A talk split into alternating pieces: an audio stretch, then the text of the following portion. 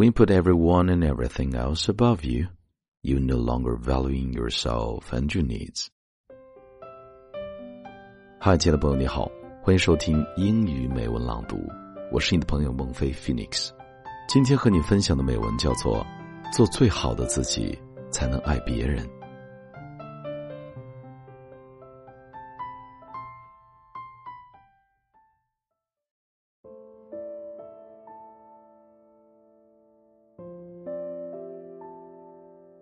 I used to believe that love meant putting everyone else and their needs first, before my own.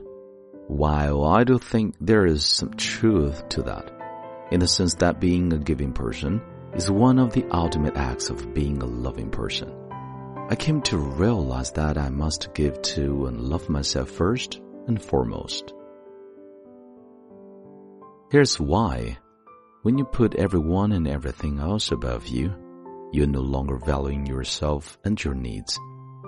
And when you are not meeting your needs and you don't care of yourself emotionally, physically, mentally, spiritually, you can't be the best version of yourself to the special people in your life.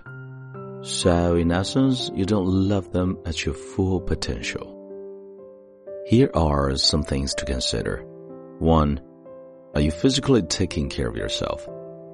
Do you nourish yourself with the right food, get enough sleep, exercise, or add a healthy weight?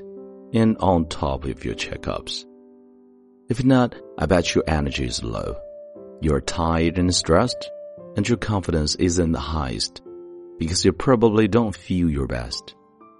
Now think about how much more you could give to others when you aren't exhausted.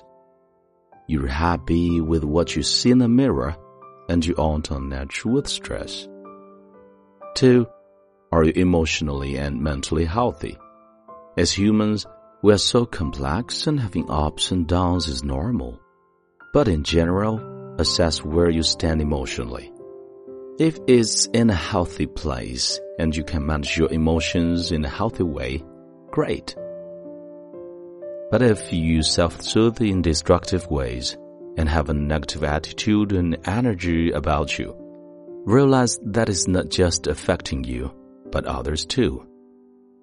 We are an emotionally and mentally healthy person. That energy pours into everything you do, and everyone you're around will feel the effects too. 3. How's your spirituality? In this sense, spirituality is about having an ultimate purpose and being in tune with your true self. Do you wake up every day excited for what your life is about and have gratitude for all the abundance you already have? If not, you may not be listening and living to what your heart truly desires. Living this way long term may affect the essence of your inner being and in turn may not allow you to show up your very best for the world. Be kind to yourself. It can be difficult to put your health and well-being first when life is demanding between your career, family, friendships, relationships, and so on. If you can't think of any ways to improve your well-being and love yourself more, start today. Take a baby step towards this. Perhaps try getting an hour more of sleep. Move your body in a way that feels good. Take time for yourself to be with your thoughts and without distractions and feel that peace.